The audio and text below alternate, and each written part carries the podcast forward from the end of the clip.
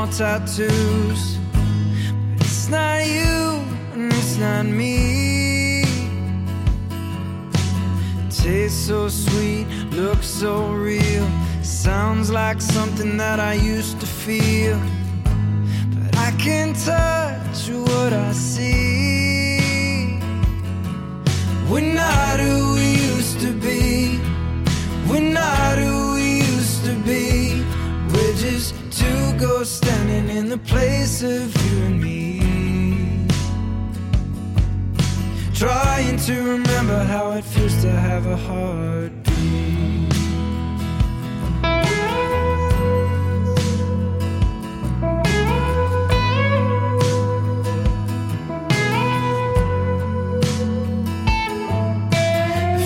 Light washes this room white. The moon dances over your good side. And this was all we used to need. 大家好，欢迎收听《回声海滩》，我是大明。我是小阮，今天是我和小阮两个人跟大家聊一下这个跳槽这件事情。因为最近最近的差不多三四期吧，我们频繁的聊到了这个关于职业上的问题。就是马大嘴一时兴起聊了一下，就是他的第一份工作。第一份工作我们聊了两期，然后呢，焦险哥也长期来有一个要聊一聊外企的这么一个愿望，就是说。呃，因为我们这这群人基本上目前都还是在这个外企里服务。那今天小阮也说呢，想和大家一起来聊一聊，就关于跳槽这个事情，因为他最近刚刚完成了一次跳槽，然后呢，我和他两个人加起来，在最近的差不多一年里面吧，一年里面我们完成了三次跳槽，所以呢，就是这个技能啊被很频繁的在使用，所以呢，我们就想说把这个事情拿出来和大家聊一聊。呃，确实，我和科比砍下八十一分啊，我我和大明完成了三次跳槽，那也是因为最近这段时间吧，我们都知道金九银十，然后九月份也可能很多学校开学，有些学生毕业，他们也是比较好的一个找工作的时间。跳槽对于一些想有跳槽想法的人来说，现在不跳，他可能今年也不会跳了，因为之后就是年终奖。所以也正是在这个那么敏感的时间，我身边有。不约而同的有很多人来问到我关于跳槽的一些事情。我虽然不是 HR，那也是因为我最近就像大明所说的完成了一次跳槽，对吗？所以就特别有有有想法去和大家一起抒发一下这方面的感受。其实一直来问跳槽的呢，就是是同一群人，就是我跳槽的时候，这群人来问我，对吧？小阮跳槽的时候，这群人又去问了小阮。但是呢，他们其实现在至今还没有跳槽，他们还是没有挪窝，所以这其实也是在跳槽当中的。一种类型，观望型，对吧？典型的观望型。所以呢，我们今天也是打算从方方面面吧，不不单单从跳槽。你跳槽当中其实会接触到，比如说对方公司的 recruiter，就是招聘的一些人，跟对方公司的人力资源的一些人。然后呢，你可能也会接触到猎头。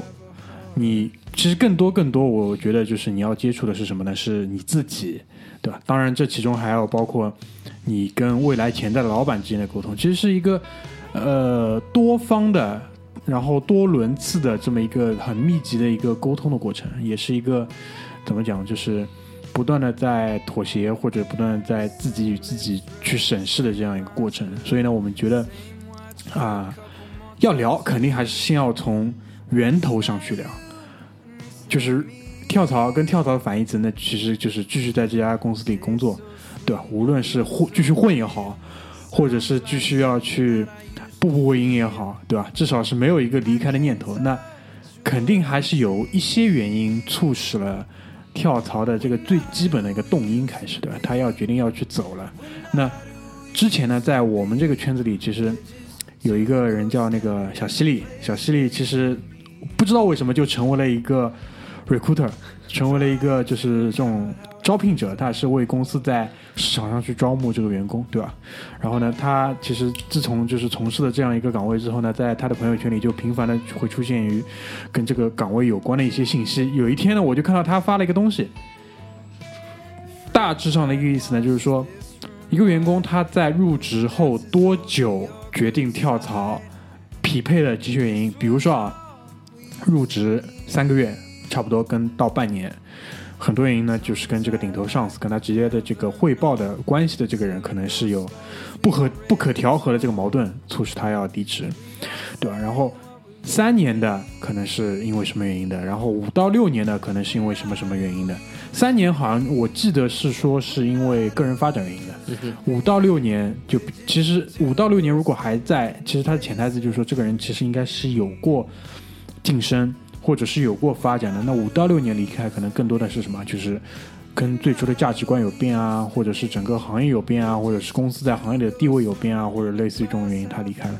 所以其实都会是有原因的，对吧？那我跟小阮两个人在离开我们共同工工作的这家公司的时候呢，差不多都是五年左右吧。你应该要六年了。对，我是六年不到一点。我早走一年，我是五年，所以其实理论上的原因呢是差不太多的，没错，差不太多的，其实就是我们前面提到的那个原因，对吧？那呃，还有一些，比如说在比较短的时间，嗯，比如说半年或者是更短的时间，我不知道你在你的这种经历当中有接触过吧？就是呃，其实我们身边也有碰到过，就是像像前面说的三个月到六个月就走的。那我觉得还是分为两块。首先第一块，呃，可能是和自身能力不足，就我们确实有碰到过，像在大明之前工作的公司，也有一个我们之前一起共同的一个同事，他在之前的公司他就工作了可能半年不到的时间，最后选择了离开。那这方面离开，我我个人感觉并不是他主动想要离开，而是可能他发现工作真的是和他自己不匹配，或者对于他来说生活他各方面跟不上，呃，最后才选择了离开，是这样子的。因为呃，半年是半三个月跟半年其实是两个，就是说就大家都懂的一个概念，就没错，就是首先就是有些人可能职位低一点，试用期三个月；职位高一点，试用期半年，对吧？当然也也有一些情况是，就比如说真的是有一份你不不可拒绝的 offer，那他可能就要下一个很大的决心要去离开，因为毕竟呃在一个公公司，比如说如果你只有半年内的这个经历的话，很多人会选择把它隐去的。啊，没错，他他不会觉得这是一个特别光彩的事情。但如果说，那如果说如果这件事情本身是光明磊落，那也无所谓，大家可以放在台面上来讲是什么原因。因为我觉得，在入职很短的时间去离开，呃，作为我们自己一个从业者来说，基本上就是你个人的失败。没错，因为你前期的，说明你前期的这个功课啊做的不是特别的详细，或者说你下判断的时候妥协就妥协的比较多了，才会产生这种原因。其实我们可以来分析一下，对吧？有一些原因，比如说啊、岗位和这个描述不符，那这个的话，其实从一方面你自自己的角度，你可以去多做了解；第二方面呢，可能公司也是坑了你了。也也有这种情况有，这种情况有这种情况，比如说什么工作地点、工作时间的变化，这种都会有的。这个我觉得，如果你再熬到半年再走呢，肯定也是你自己一开始就想过要坚持的，不然的话可以更快的走，是的，对吧？还有一种情况，比如说你跟你的上司之间有一些不可调和的矛盾，那我觉得这这一方面呢，就看个人了。如果你在面试的时候可以做一个双向的这种沟通的话，你其实是可以很早的去发现这个潜在的问题，那多少其实也可以去弥补一点。当然，如果说一下子换了一个老板，那又另外一说，对吧？我我比较同意大明刚刚说的，就是首先我觉得跳槽它和面试本身就是呃紧紧的联系在一起的。那面试并不仅仅只是公司在面试你，还有很重要的一点是你在面试这个公司和你在面试这个职位，是面试你的老板，呃，这是一个双向选择。那其实，在我是呃我自己身上，其实也有发现，就是当我这次跳槽之后，我的工作的职责本来是 China 整块，但是由于其他人的一些变变动，也是由于我老板的晋升，所以我从 China 变成了 Great Great China。那在我工资刚刚进来保持不变的情况下，我的整个 scope 还有我的整个的需要管辖的范围会比以前多了中国台湾和中国香港两块区域。那对于我来说，这和我当时的职位描述是有那么一点点不符的。那你可以说他是在打擦边球，你也可以是说，呃，其他各方面，但是这时候就很看你的老板。然后我的老板当时就和我说的是，哦，明年四月份加工资的时候，这一部分我会我会替你一起考虑进去的，就给你去打消了后面的后顾之忧。所以，呃，面试不仅仅只是公司在面试你，还有更重要的一部分是你在面试公司公司，你在面试你的老板，去知道更多、更详细的去知道关于这个公司的一些需求和情况。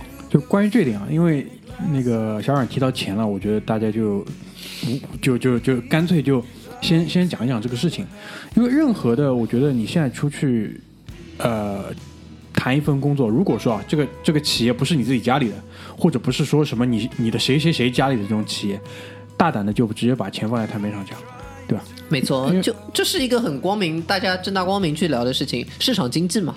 因为我可以这么讲，如果一个企业在这个方面很避讳去跟你谈钱，他很喜欢去跟你谈一些所谓的这种呃理想，理想啊、呃价值观啊、文化啊，这种企业基本上我觉得你可以去拒绝他了，就是他可能会在浪费你的时间，很特别是在上海。北京或者是这种大的城市，千万不要去碰这种很愿意就很多时间跟你谈理想的这种公司。当然，你也可能会遇到一些企业特别喜欢跟你谈理想，但是在给钱的时候呢毫不手软。这种企业呢很少，真的很少。但是也是有的。有的，如果你遇到了呢，可能是你的对吧？人生人生一大幸事。但更多的时候，我觉得就作为求职者本人来讲，就个人我作为我个人的经验来讲，大家也不要去避讳去谈钱，因为中国人会有这个不太好的臭毛病，没错，会觉得谈钱俗了。但是不谈钱，我跟你说，这个企业极有可能在接下来的所有的这个事情上面让你失望。如果特别是包括你的部门老板，如果他很愿意把薪酬或者是其他的福利、奖金这种事情放在台面上讲呢，我觉得这个是一个你可以去直接沟通的这种对象，这很重要。特别是我们现在所工作的这个环境里面，都是很简单的去做一些工商业的生意的事情。嗯哼，所以说，我们所有人存在的意义就是帮这家企业创造更大价值创造利润。润，对所有的股东负责。那谈的不就是钱吗？嗯哼，如果他不跟你谈这个东西，那我不知道他要谈什么了。所以这种企业你必须要非常小心，对吧？特别是因为知道谈钱的话，一般不会是由你的直线老板来跟你谈的，是 HR 来。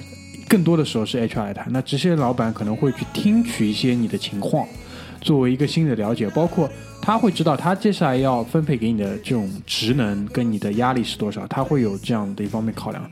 但更多的呢是 HR 在跟你做直接的这个沟通，这个时候，呃，就是很你很能看出这家公司的一个怎么讲一个尿性吧。因为说实话，HR 的工作，在我看来，全凭一份责任心。嗯没错，就是你如果没有责任心的话，这个事情可以做的非常的，轻松。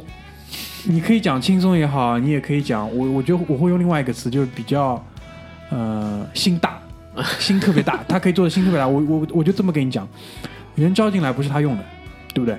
和他其实关系也不大。绝大多数啊，绝大多数企业人就是，就至少我参与过的很多面试，包括很多企业，HR 作陪一下，或者是什么，就 HR 先帮你看一轮，后面这一轮就直接用人的这个老板跟部门你自己去去看就可以了，然后你给我个反馈，我帮你把后面的这种手续上的事情操作掉。HR 更多的做这个，recruiter 呢更多的就大公司啊，大公司 recruiter 更多的直接跟猎头去对接。嗯哼，recruiter 很也很少就看看一些真人，他可能最最初做一些筛选，对吧？其实这个工作你说很有难度吧？我觉得并没有。你说真的很需要一个很资深的人，那也没有，因为在国内的市场，包包括其实国外，我相信道理也是差不多的。你说一一个 HR 看人有多准，也也还好吧。那更多的时候，我接触到的国内的这些 HR，他只是一个 HR，他对于这份，他对于公司这个公司的这种具体业务啊，没有这么熟的。这是一定的。当然，就是如果你可以遇到一些很顶尖的 HR，比如说他是做过一些这个公司业务，我举个例子，制造业的企业，他对于他要用的哪些人是要需要哪些的这种技术背景有很了解的，然后他可能再去转过去去做 recruiter 去做 HR 的时候，那其实他很强的。他去问问题的时候，两到三个点直接非常有针对性。对，当然，这种企业也更看重的是技术，因为我们从事这个企业更多的是看重的是什么？就是说，技术只是一方面，可能三分之一最多了，另外可能还看的是整个人的在这个团队里面这种融合性，包括他沟通能力，沟通，呃，那就就总结起来讲，就是什么解决问题的这个能力，对吧？就是说，又沟通也好，他的他的这种协调也好，包括他可以自己去自我学习的这种能力，是会会会被要求的更多。所以，回到我们刚才那个点上，就谈钱的这个点上，如果这个 HR 你去，其实你可以倒推的，如果这家公司价值观也很正，对吧？也很舍得在人的方面去花资源，那这个 HR 手上的资源很足的，他跟你来谈的时候就可以，比如说很轻松的给到你一个大家都很体面的 offer。嗯，但如果你再反过来讲，公司也很抠，公司也挺困难的，那你去看这个 HR 手里就特别特别的紧，所以你直接可以通过 HR 跟你沟通的时候这种姿态、腔调，跟他的这种集集合不集，有些 HR 特别急，因为他也有压力的嘛，他有他的 KPI 考核的，对吧？公司给到他资源多，那他轻松愉快。没错，公司 公司就自他自己拿到这个公司给他的这个 package 之后，他妈心里也在骂娘，我操你妈，叫我怎么工作。他再来跟你谈的时候，其实你可以从很多这种缝隙当中去感觉到这个东西。所以这个我觉得就是作为我们这种求职者来说，就是目前还需要求职的这种人来说，你就就要把这些东西全部考虑进去。仔细想一想，你今天跟这个 HR 聊的时候，他这个对吧，姿态是怎么样的？他的这种、话语当中的这种有没有给你透露出一些？有些 HR 很坏的，他他很喜欢跟你说你的奖金的问题。还他跟你说，你现在你现在这个这个 basic 啊，就很多 HR 就这么讲话，就他你现在这个 basic，你现在这个底薪，加上你的 bonus，哎呦不得了了，在这个世界上。但其实你想一想，就是你出去面试，只谈 basic，千万记住，所有的同学们，只谈 basic，奖金都是 后面的事情，就是有最好，没拉倒的东西。basic 是关键，没错。你出去谈，永远不要把奖金考虑在里面，对吧？这个是很重要的一个点。然后，如果这个 HR 很喜欢跟你讲奖金的呢，你自己也多呃怎么样，多防着点，对吧？当然，一般来说，我们现在遇到这些 HR，你可以去考考量一下，就这种人在公司里面差不多拿多少钱，你就你就可以知道他的这个水平在哪里。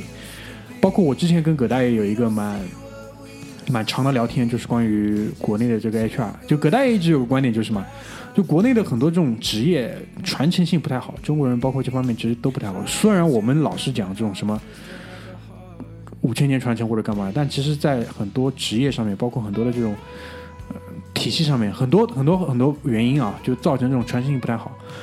就最早的那一批，可能相对来说比较有经验的有 HR，节啊，有经验也好，你可以讲有经验，有有这种操守职业操守的 HR，我相信做到今天这个位置上，也已经该移民的移民，该干嘛的干嘛了，对吧？都都已经，但剩下的这些人，就是真的是，至少我从业到现在，差不多六七年吧，没有遇到过特别特别让我觉得怎么讲，就是比较职业的，在我看来啊，就是对口我这种，我自认就是想做一个很职业的职业人的这种人，就是我没有遇到过特别多。他既然他既没有拿很多，就是可以放在台面上的公司的这种，包括市场上的规章章程标准来跟你谈，他也没有这种非常有自己的个人特色、个人魅力。他能够感化你去加人加入，比如说这家企业或者怎么样，就不断 HR 跟 recruiter 都是这样。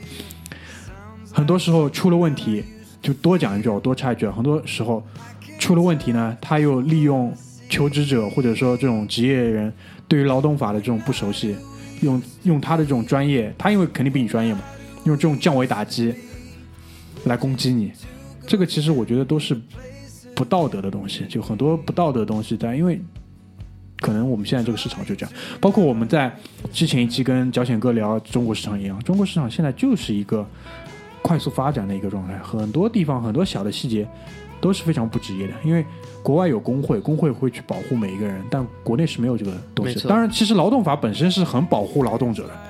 举个例子来讲，你跟这份公司签了一份三年的合约，三年到了，公司不跟你续，公司都是要赔你钱的，是不是每个人都知道呢？啊，这一点我也不知道。所以说呀，我就这么讲嘛。我们你去仔细回忆一下，我们去开一个人的时候是怎么跟他讲的？都是让他自己签离。劝退啊，劝退，对，所谓劝退就是什么？就是这个员工是小阮自己要离职的，不是公司开你的哦。公司开你，公司是要赔钱的哦。嗯劳动法上面都是黑字白字在写，嗯但是不是所有人都知道？那作为一个 HR，你是不是有权利、有义务让所有员工知道？因为他站在他的立场是代表公司，他不是代表员工的。大家关于这一点，需要很多时候就自己保护自己。那虽然我们今天是聊跳槽，对吧？但是也希望多带出一些这种有用的信息来给到大家。嗯，没错，大明说了很多，其实呃，钱，对吗？正大光明的放在台面上讲，然后这也是在你跳槽因素当中不可避免、必不可少的一大部分。那大家大家不就是为了钱吗？没错，那当然啊，也是也有为了信仰的嘛，对吗？有啊，就是这份信仰可以让他有更多的钱，这是一份伟大的信仰，好不好 这？这是一份伟大的信仰。对啊，好，那呃，小阮也来分享一下我自己在在真的去跳槽的时候会考虑的一些因素。呃，首先我在看一份工作的时候，可能是有猎头来找到我，或者说我主动的去找一些公司。那首先第一个我会去考虑的，那一定是品牌。呃，我自己现在和大明还有焦显一样，在那个外企工作。那我现在来说看的一些工作机会，也一定是外企，像美国的企业、德国的企业这些西方的企业为主。所以，当我真的看到一个职业机会的时候，我会去想说，这个品牌它在它的领域，它在它的行业里面处于一个什么样的一个姿态。那如果说它本身已经是一个夕阳产业，并且它在夕阳产业里面都已经是品牌里面不那么领先的了，那可能即使你过去有一个高薪，但是这个高薪不能让你在那个行业和那个品牌里面维持多久，因为整个一艘大船可能就会沉掉。其次，呃，第二个，当我品牌确认了之后，我会考虑的是团队。那就像前面大明所说的，呃，很多时候无论是谈工资也好，还是呃整个给你 job description 的一些理解也好，给你的是谁？给你的是 HR 或者 recruiter manager。那通过这个，你就能知道它的整个一个架构是什么样子。如果是 recruiter manager，说明这家公司的整个架构相对还是比较齐全的，也可能是比较复杂的。那如果是 HR 来和你谈，工资也是 HR 和你谈，第一轮面试也是 HR 和你谈，什么都是 HR 和你谈，说明你在这个工作的职位上面，可能就和你现在 HR 一样，一个人要做三个人的事情，一个人要做四个人的事情。因为呃，其实绝大多数人啊，我觉得我接触过的绝大多数人，对于跳槽这个事情呢，想的不是特别清楚，因为很多人的跳槽是被动跳槽，啊、对吧？这一点这一点我们要说清楚，因为。因为我跟小阮其实是主动性，就相对比至至少是这三次都是主动性很强的，因为没有被人家开掉，对吧？都是 都是盘算了老半天，他妈的外面面试面的，就年假病假请了好多次在外面面试，终于终于才跳成功。就是如果如果真的要跳槽，千万要留自己在一个主动的位置上，哪怕你是被动离职，你也要姿态沉得沉得住气，就把这个地位变成主动当然，很多人其实做不到，因为房租要付。我们可以住在家里，因为有些人是真的是要去付房租，有这种很现实的东西。嗯但是想尽办法，哪怕怎么样，先回家里，对吧？先回家里，慢慢慢慢再去投简历。有必要的时候，可能来上海面一下，再回去或者怎么样。就我觉得，或者什么住到亲戚朋友家里，那如我自己是做不出这种事情的。但是如果真的逼到了那一份上，我觉得还是要看你在上海这边，对吧？是不是有这么多的朋友可以接接你一把？大明，我不知道你还记不记得，从你第一次有跳槽的想法，并且从你真的开始有第一次投简历这个动作，到你最后真的完成了跳槽这个动作当中有多久？呃，五个月吧。五个月。对，呃，我记得很清晰。由于这是这也是我的第一次跳槽，所以从我第一次跳槽开始有投简历这个动作，什么五幺 job 啊、LinkedIn 啊，就是设为主业了，你知道吗？这 这个动作到我真正完成跳槽，我用了两年。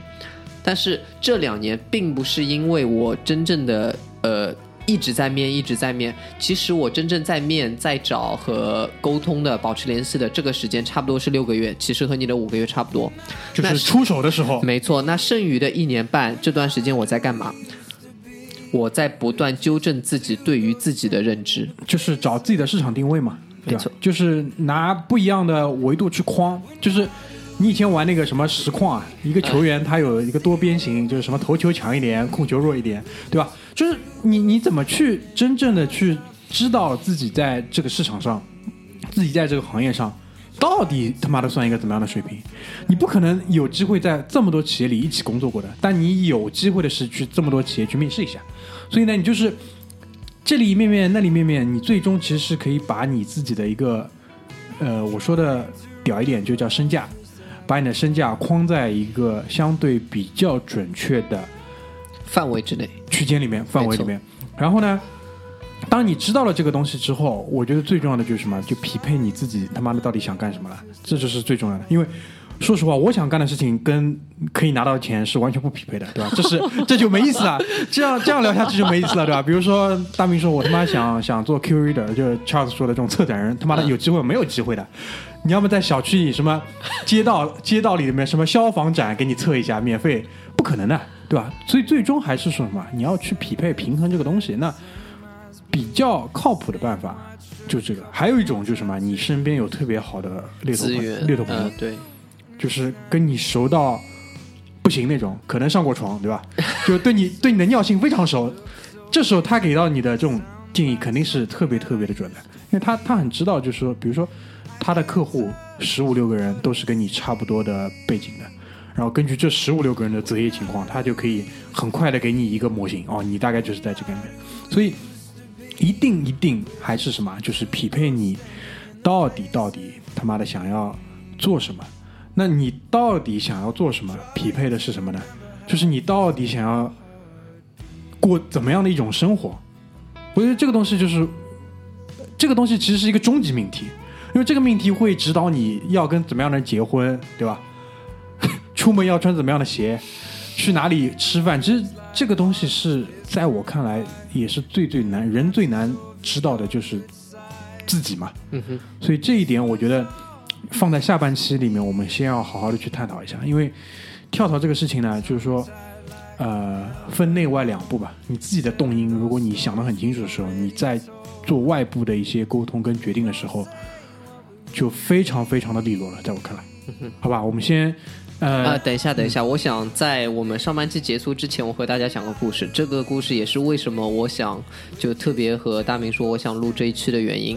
在我入职了现在这个单位之后，我们这个单位分为 global team 和 local team。嗯那我是作为 global team 的一员在里面工作，呃，但是因为上海是个整个公司是个外企，所以上海是个亚亚太的总部，所以它更多的是 local team 的成员。那有一次，因为我的工作需要去和 local team 的人去沟通交接，然后有一次有一个就是四十几岁的阿姨级别的就 director，就是这种总监级别的人物在和我沟通。然后首先他知道我是 global team 之后，他说了第一句话，他就是当面就是用这种嘲讽的语气说了一句话：“哦，global team 呢，不加班的对吧？”啊我就笑了笑，因为这是我第一次和他见面，我不想把整个场面弄得很僵。嗯我说也不是，我们这要看主要看工作职责各方面的。嗯他说啊，你们这又不辛苦的了。嗯然后听了两句话之后，我已经知道他大概是处于一个什么样的段位和意思了。嗯所以我当时就说了两句话。第一句话是，如果你那么喜欢 Global Team 的氛围，其实我们也非常欢迎你的加入。你挺坏的，他妈了个逼，挺坏的。第二句话是我正好旁边旁边有个吃的东西，我说就像吃的东西一样，想吃那就多吃点。想吃就多吃点，东西路都是自己选的。对啊，对啊，说完之后，他白了我一眼走了。这种这种这种人就欠操，我跟你讲，就企业里面这种逼就是欠操。我说的直白一点。然后呢，有机会呢，你可以怼他一下。当然了，呃，如果大家在比如说真的是一个部门里面分国内国外的这种，其实你也懂的，基本上你想嘛，国内市场肯定是归在整个大的国际市场里面的，那没错谁这个这个关系其实是很清楚的。嗯哼，所以说，企业里面，包括就是那个小冉前面讲到这种人，就说实话，第一次见面就喜欢把这种事情出来讲的。我至少我的 team 里是不容这种人的，肯定是要搞掉的。你可以考虑一下，好吧？在接下来的六个月里面，为他制定一份，对吧？出走计划。这种人是不能留的，这种人是不能。这个这个以后我们可以再开一期单讲，就是怎么去团队里面组建团队对组建团队这种人是绝对不能留的，在我看来，好吧，我们先进首歌，嗯下半期我们先来讲一讲，就是到底要过怎么样的生活。其实很多人不知道怎么去算，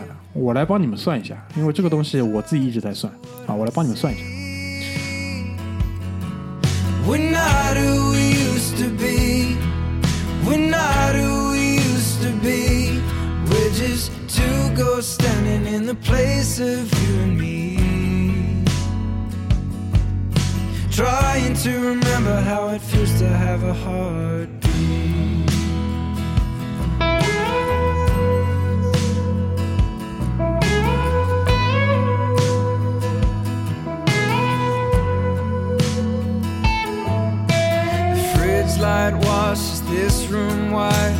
The moon dances over your good side. And this was all we used to need. Tongue tied like we've never known.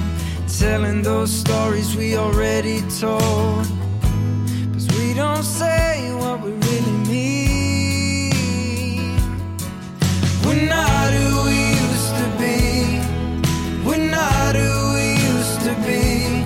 We're just two ghosts standing in the place of you and me. We're not who we used to be. We're not who we used to be. We're just two ghosts swimming in a glass half empty. Trying to remember. 下半场回来之后啊，呃，大明先跟大家分享一下，就是我自己是怎么考虑这个问题的。那说实话，到底想要过一种怎么样的生活，这个事情是没有极限的，一个很大的命题。对吧？我想过的四生活是有四个亿的配置的这种生活，对吧？我已经想过了，对吧？嗯而且每一年会更新，比如说二零一七年的时候，我想买什么车；一八年的时候，我可能要换个什么车。但是，这个这个是不现实的。我们讲的还是根据你现在的这样的一个，比如说收入情况，给你的这个家庭阶级，你到底可以过一个自己想要的怎么样的生活？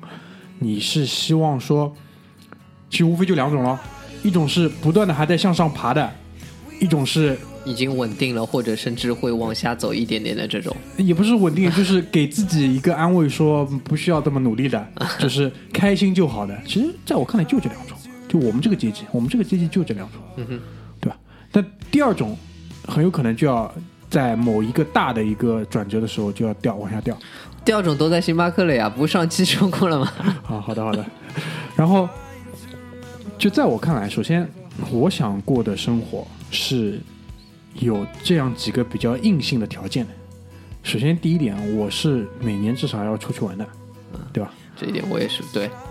就拿每年出去玩两次好了，半年每半年一次，一年出去两次，每次单人的开销两万差不多吧一，个人两万，要要看如果哎，对，那那嗯，这样好了，就两次加起来三万，啊差不多你可以一次便宜点，一次贵一点，嗯好吧？有有时候多一点，可能超过三点五万，最多了是，是的好吧？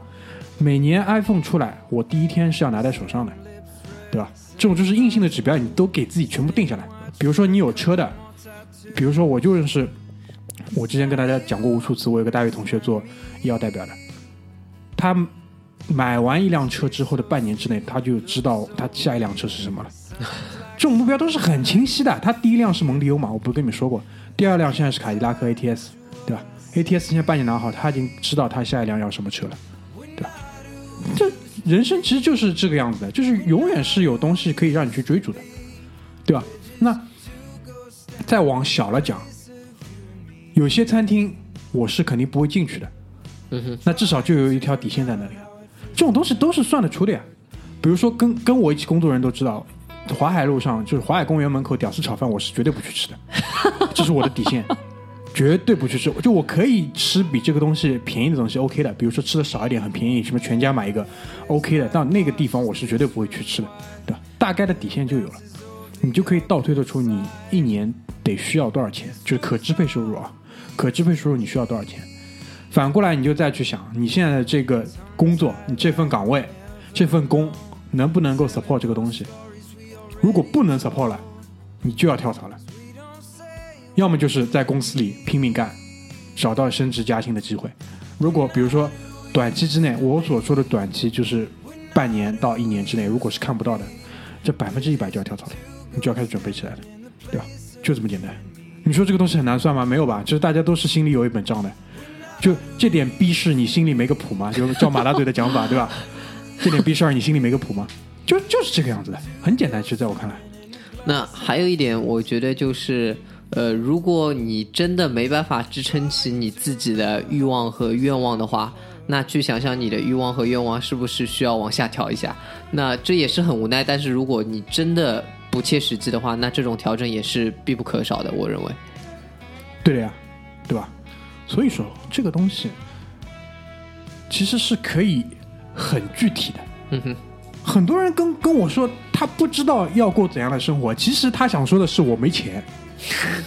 你仔细想想，是不是这个样子？或者应该这么讲，就是他也知道他没钱，他只是不知道怎么去扭转这个局势，因为很多很多的原因，他可能真的就是能力不到。那个这个时候还是一样的，你就要就像前面小人讲的，你去微调你的这个模式了。因为你可能在追逐一个错误的生活方式，可能造成你这个样子。那与此同时，想尽办法让自己升职了，嗯哼，各种各样的办法，对吧？你要读书也好，当然读书现在其实不一定能够升职，对吧？确实确实是这样，很痛苦，对吧？我我很害怕别人离职的时候，我问他去干嘛，他告诉我我去读书。那那这这这应该这么看，因为我们确实也遇到过身边有人就是不干了，然后去读哈佛商学院了，有的。啊，这个不一样，去读书和哎去读哈佛商学院不就一样。对遇到过的，有一些可能什么差一点的去什么澳洲读个书什么的。嗯因为在我看来，现在去澳洲读书基本上就是浪费烧钱，嗯嗯，甚至那除非你要去留下来想办法。澳洲现在也没有这么好留，移民国家不移民这个政策，对吧？好好多年了吧，都已经。是的，那如果你连这个东西，世界上现在在发生的事情你都不理解，你就在那里啊，这个也不行，那个也不行，好好干活嘛也没有什么动力，你他妈就是傻逼啊！所以这个不是其他人的问题，还是你个人的问题。提升自己，关键当呃前面我们说到一个关键就是自我认知。嗯那我们回到自我认知这件事情，我会发现很多我们身边的人已经跟我说了五年要跳槽了。然后他还 还每次在我们有人跳槽的时候，都会第一时间的去问到那个人，哦，这个怎么样？这个公司怎么样？这个公司怎么样？哎，有没有什么适合我的岗位？就每次就哎哎，有没有什么适合我的岗位？每次我被问到这个问题，我都会反问他一个问题：你觉得什么样的岗位适合你？想死！每次被问到这种东西就想死，对吧？因为如果如果你很清晰你自己想做的是什么，如果你很清晰，呃，自己接下来的整个事业发展是什么样子的，那你在找工作的时候很简单，去到你前面我们所说的那些跳槽因素，去到你想去的那些品牌里面，去看那些品牌里面你想所在的那个比较强的一个团队，并且去看有没有合适你的职位，一二三三步非常非常清晰，但是。我很多时候和别人聊到这，别人会问到说：“你觉得我应该找一份什么样的工作？”我觉得你去死啊！对对，就听到这种问题就想死嘛，对吧？所以，啊、这也是一个怎么讲大的一个很系统的东西。其实我在网上看到过一些很傻逼的文章，这种这种什么很 low 的公众号讲跳槽要在几月，就类似这种问题。我觉得你这种跳槽估计是给这种非常非常普通和一般的，就是呃，你说的可能比较好听，我想说的是这种什么、什么一点点啊，什么什么什么什么餐饮行业啊，或者是这种什么呃大型制造业啊，富士康这种每年工期的这种，因为另外的这些，在我看到的这些行业里面是不存在、不太存在这种东西的。什么还有什么找工作金九银十，那都是给什么大学毕业生讲的吧？应该是。因为正好是毕业季嘛。呃，差不多吧，这种意思，好吧？所以这个我觉得是一个，那现在我们回头再来把这个思路捋一下，好吧？嗯首先第一点，还是先找到你自己的定位，找到定位太重要你。匹配要要匹配嘛？你这个是匹配的吧？匹配的 OK，好好干；不匹配的，想一想公司里有机会吧。公司如果热爱这份岗位，热爱这个团队，热爱这个公司，愿意跟公司一起，比如说再坚持两年，去调整自己的定位的，那我也敬你是条汉子，OK，没问题的，对吧？就按照你想的去做。那如果说觉得人生不能等的，需要立刻去调整的，那就及早的在外面去做一些准备。那当然，比较好的一个习职业习惯，我觉得，如果你听到一家公司还蛮有兴趣的，就应该去聊一聊。聊一聊没坏处嘛。对，聊一聊，你就时刻去把握这种你在市场上的这个身价定位定位是什么样子的。还有一点也能知道说现在在外面你你所做的这块工作在外面处于一个什么样的一个情况。市场需求，没错，包括这个市场是不是对于人才的需求变了，嗯对吧？这个我觉得都是需要去看的。那另外一个点，我觉得就是什么，在前期就有这种很精确的准备的时候，你就要真正具体的去找一去找一个公司去跳，或者是有这么几个目标的公司，或者是你的猎头推荐给你的，或者怎么样的，这个时候就会牵扯到我们接下来要讲的一个问题，就是面试。嗯哼，因为我跟小阮前面在做这期节目之前也商量一下，我们最后一趴就简单的留给面试。花一个十五到二十分钟吧，讲一讲面试这个事情，好吧？那面试面试的过程，其实我们前面也讲到了，是一个双向的，你还是要通过去看一看对方公司到底是一个什么样的情况来下判断。这个前面我们已经讲到了，对吧？那接下来我们就从主观的这种角度说一说。去怎么去准备一个面试吧？小阮，你要么先跟大家分享一下。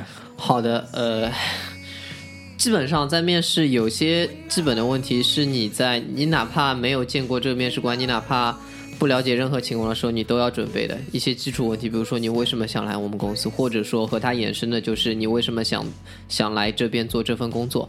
那基本上，呃，对于这个问题，我的理解是看你整个跳槽的原因和大体的思路。那首先我会，我基本会说，哦，我一定会说的是，现在这个行业里面这家公司的前景怎么样？这就直接引申到前面我们说的跳槽因素里面的这个品牌。那如果它是一个在最近五年或者两年之内有不断有一个上升，呃，无论是它的财报，我一定会去看它的财报，因为财报能出现知道这家公司最近的一个情况是是往上升的还是往下降的，还有。它所在的这个领域是处于夕阳领域，比如说一些船运啊各方面的，还是说电子产品未来呃一些未来的一些能源啊这一类的，所以这是一个我一定会考虑到的因素。那第二个因素是呃我知道。一定 HR 会问你，那你为什么要离开现在的公司？所以在那时候我就会去做一个对比，比如说我现在的公司是处于一个什么情况，我的这个职位，那这份工作能带给我的不同和带给我的提升是什么？包括它能让我的整个前面所说的 scope，它整个的范围变大，所以这是一定一定会准备的一个问题。那第二个，我觉得也是基本的，就是你可以准备一个问题或者一到两个问题来问到你的面试官。呃，很多人觉得这个问题哦，我没有什么问题，或者说我问一个，我问一个相对比较普通，别人都会问的问题，这是错误的。你想清楚啊，就是你问 HR 的问题，线下单独去问 HR，当在放在台面上问你的问题，其实就还是一个考验的题目，就是看你这个人的思路是到底是什么样子的。所以你要么就给他一个问题，让他觉得，哎。这小伙子的思路和深度还蛮不同的，基本上就给一个问题，让他可以讲了就可以了。对，但是千万不要给一个太刁钻的问题，到时候大家场面收不回来，这件事情就很尴尬了。那当然，你也可以借此机会去更多的了解这个单位，比如说，你可以问他一下，那为什么你们？因为对于一个企业来说，他可以选择内生，内生对他来说其实更保险，并且他的薪金控制会更好。那他为什么要选择外招？那他是在这当中碰到了一些什么问题？那在这样一个问题，他如果愿意如实的告诉你，一你能知道这个 HR 是了解他们公司情况的，否则如果这个 HR 在这个情况下跟你去含糊其辞，跟你说啊，我们这边没有合适的人选，或者他们怎么怎么怎么样，这个我是不能接受，我就会觉得说，OK，一 HR 的知识面不广。并且 HR 不清楚他们内部的情况，二他并没有给我真实的答案，我对这边是有个问号的，所以这两个问题是我一定会去准备的。那当然，对于你自身的，你怎么通过你自身的工作情况来反折射出这现在这份工作的 JD，你和他是匹配的，这个也是线下的一个功课之一。主要是这三块。呃，好呀，那我还是一样好吧，就是按照这个这个这个这个先后顺序，我来讲讲我的一个准备。因为我如果去一家公司去面试呢，我一般会花花一点时间先去了解一些了，应该这么讲，去了解一些你百度上查不到的东西。你懂我意思吧？就是其实百度上查到的，当然你百度上查到的东西，如果你都说不出，那你基本上就完蛋了。那是活该没面对，活该没面上，对吧？就是基本的东西，你肯定是要很清楚的，对吧？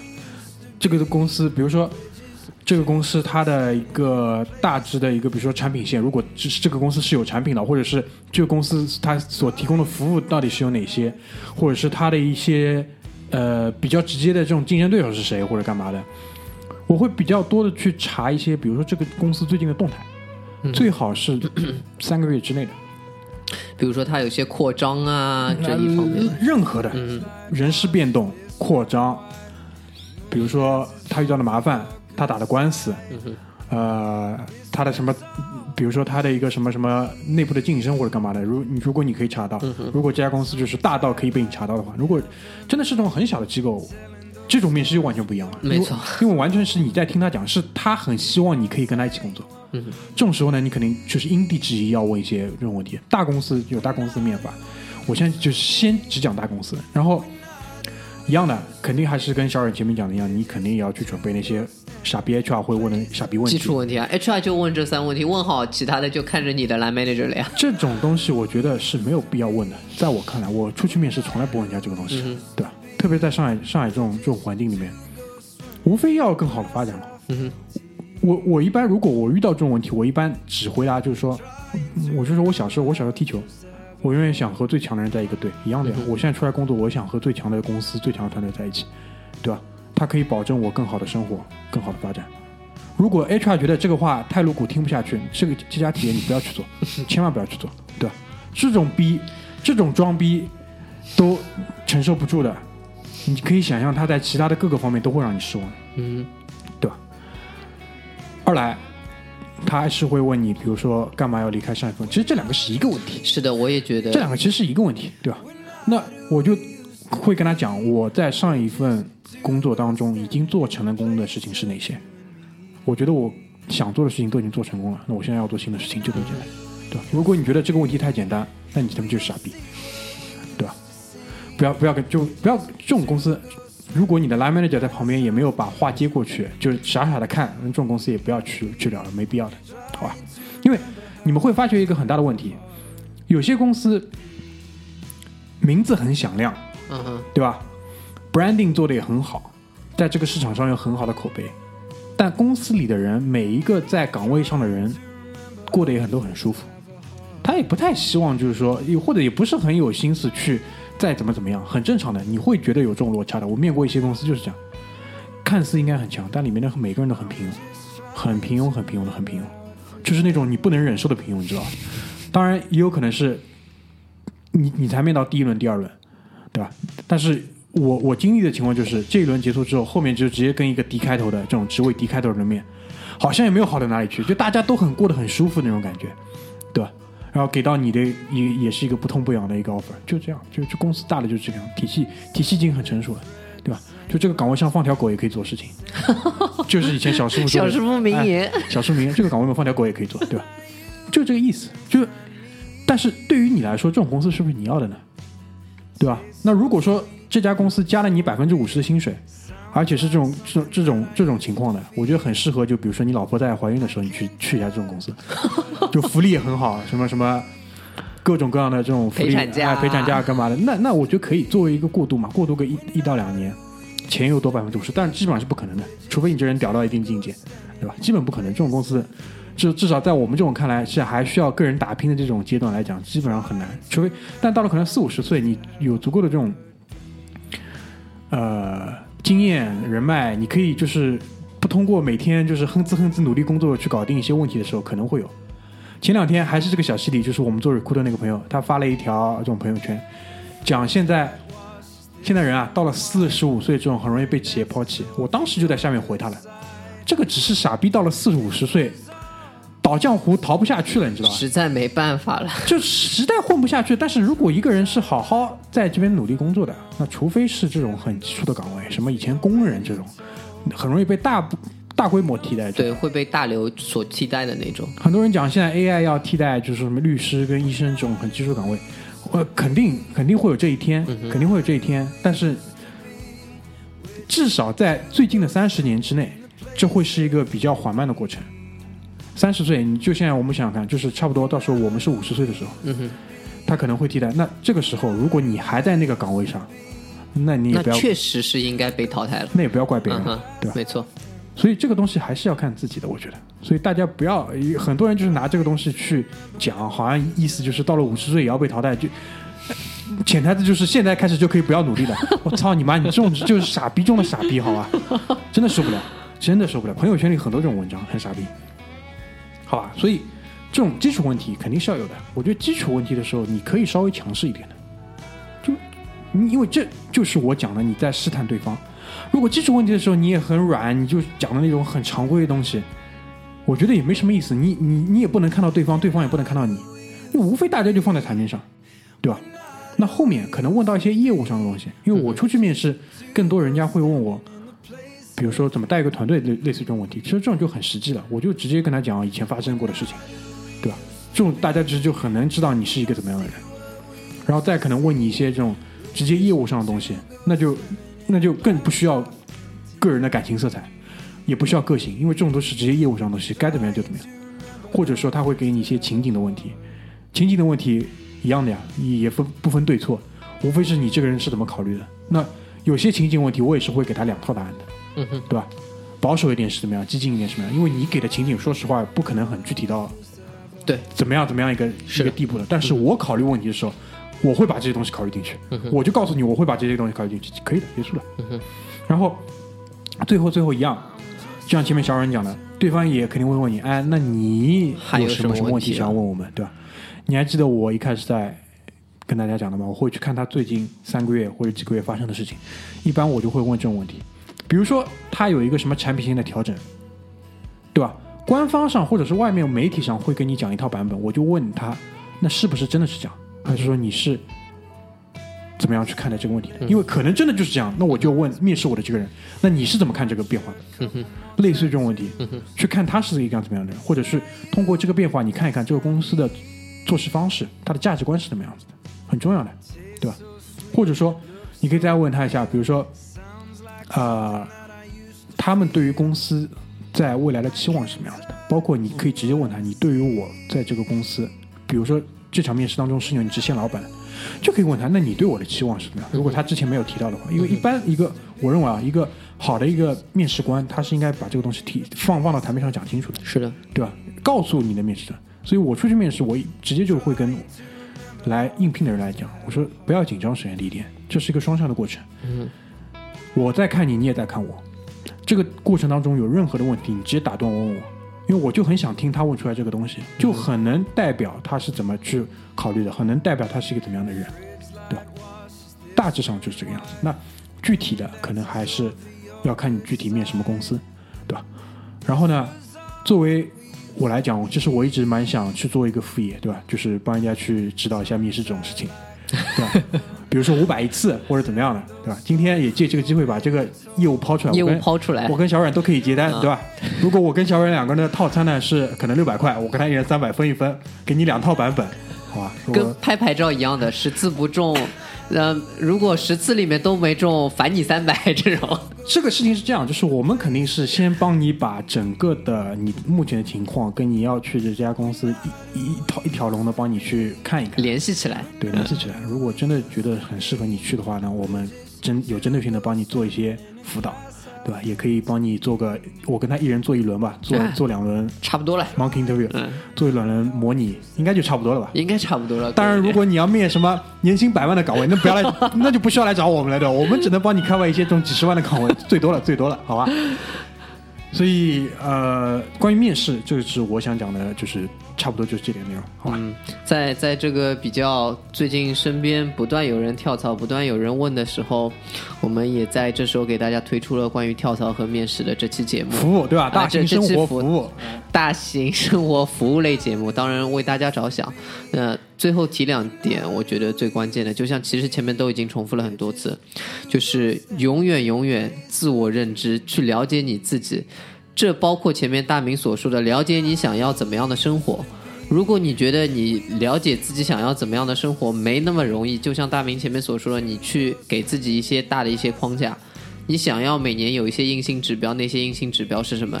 旅游多少次，买几个包包，有几个女朋友，同时有几个女朋友，对吗？这都是一些标准。然后如果实在不行，小阮推荐你们去说，去找到说你不想要什么，去给你自己不断的去缩小那个范围。因为可能想要什么找起来一下子这个话题太大，但是你不想要什么，每个人都很清晰。相对来说，你不想要做销售，你不想要单身，你不想要什么什么，这相对来说就会更清晰一些。所以不断的去自我认知，去了解自己。面试成功或者失败，这个过程都是在帮助你矫正你的自我认知，都是在让你知道你的市场定位和你自己的自我认知是否匹配。那如果你陷入了一个瓶颈，一直会被一些公司拒绝，并且并不是因为薪资的问题，或者当然薪资问题也是其中一个，你不断的在被公司拒绝，没有找到合适的工作，那你就需要去提升自己，找找自己身上原因，找吧？对，就永远记住一件事情：你觉得你现在身边好像都是傻逼，换一份工作，傻逼仍然在，这点不会变。这个这个我最近看了一个那个体育新闻，我觉得蛮有意思的，就是蛮有那个启发的价值，跟大家分享一下。就是呃，欧洲吧，不知道哪个国家的一个什么第三、第四级别联赛，然后那个球员就去骂裁判，说你他妈这个裁判太傻逼了，这个球怎么这么判？然后那个裁判就回了他一句说，如果你想要好的裁判，你去英超，不是你去踢欧冠就可以了。你现在自己水平这么臭，再踢三四级别联赛，你就不要怪裁判不好。对于所有的求职者跟职场人来说，道理都是一样的，对吧？所以就唯有你不断的提升自己，去更好的环境，那才会就是整体上看上去好一点。但是你也永远记住，傻逼的含量是动态平衡的，不管什么环境里面都会有傻逼，是的，是的，都会有傻逼。是的。你要做的是什么？发现他们，规避他们。我 发现他们，哎，所以就是葛大爷其实有有一些什么傻逼检测仪这种这种这种东西，对吧？你可以可以去听一下我们以往的一些节目，其实这个当中是跟大家讲过的，是怎么去发现这种东西，好吧？所以大体上来讲，我觉得整个国内的市场是在一个大大大的调整当中，大的调整当中。在这段调整当中，我觉得先准备好自己吧，之后肯定是有机会的，哎好吧？然后嘛，就记住，不管你走了哪条路，路是自己选的。对对哎，不管你每天跟我喝酒的时候抱怨你老婆怎么样，你当初他妈自己选的呀，对吗？好吧，所以这一点的话，希望大家可以明白。希望这期节目对所有人都是有启哎发的。，希望能是给到一些启发，好吗？好，所以呢，如果真的需要面试的辅导，可以在微信上搜索“火象谈”，找到我们的公众号给我留言，好吧？我们会去看的，然后到时候跟你约一下，看用怎么样的方式帮你辅导一下。我们这个副业非常有激情，对，好，那今天的节目就先到这边，谢谢大家，拜拜大。家拜拜。We're not who we used to be. We're not who we used to be. We're just two ghosts standing in the place of you and me. We're not who we used to be. We don't see what we used to see. We're just two ghosts swimming in a glass half empty. Trying to remember how it feels to have a heart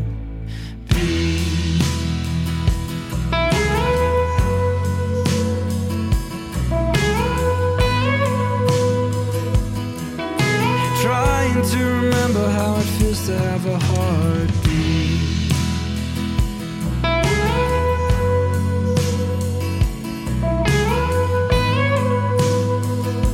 I'm just trying to remember how it feels to have a heartbeat.